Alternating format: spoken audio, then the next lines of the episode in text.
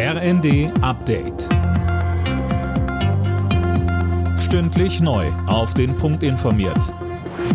Ich bin Nanju Kuhlmann. Guten Abend.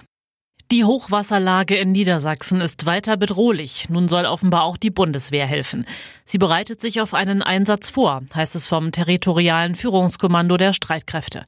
Einzelheiten von Laura König. Da geht es unter anderem um den Schutz der Deiche. Wenn sie zu brechen drohen, sollen Bundeswehrhubschrauber Behälter mit Baumaterial abwerfen, um das Ganze zu stabilisieren. Die Landesregierung bittet außerdem um Hilfe bei möglichen weiteren Evakuierungen. Fast ganz Niedersachsen stehe unter Wasser, sagte Niedersachsens Innenministerin Behrens im Deutschlandfunk. Für die kommenden Tage ist weiterer Regen angesagt. Russland hat die Ukraine mit der wohl heftigsten Angriffswelle seit Monaten überzogen. Nach ukrainischen Angaben wurden mindestens 30 Menschen getötet, über 160 verletzt.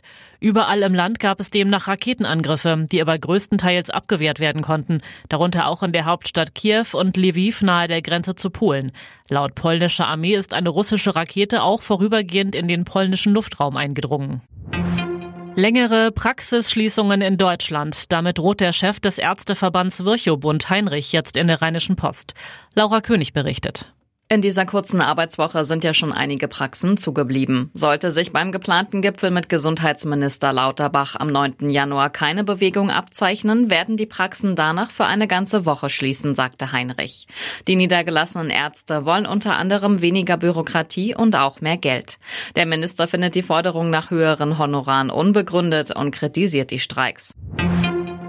Emilia und Noah, das sind die beliebtesten Vornamen für Neugeborene in diesem Jahr gewesen. Damit hat sich laut Hobbynamensforscher Knut Bielefeld im Vergleich zum Vorjahr nichts geändert.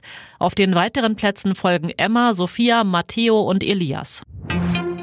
Das Auftaktspringen der Vier-Schanzentournee hat Andreas Wellinger gewonnen. Der für den SC Ruhpolding startende 28-Jährige siegte in Oberstdorf vor dem Japaner Kobayashi und dem Österreicher Stefan Kraft. Alle Nachrichten auf rnd.de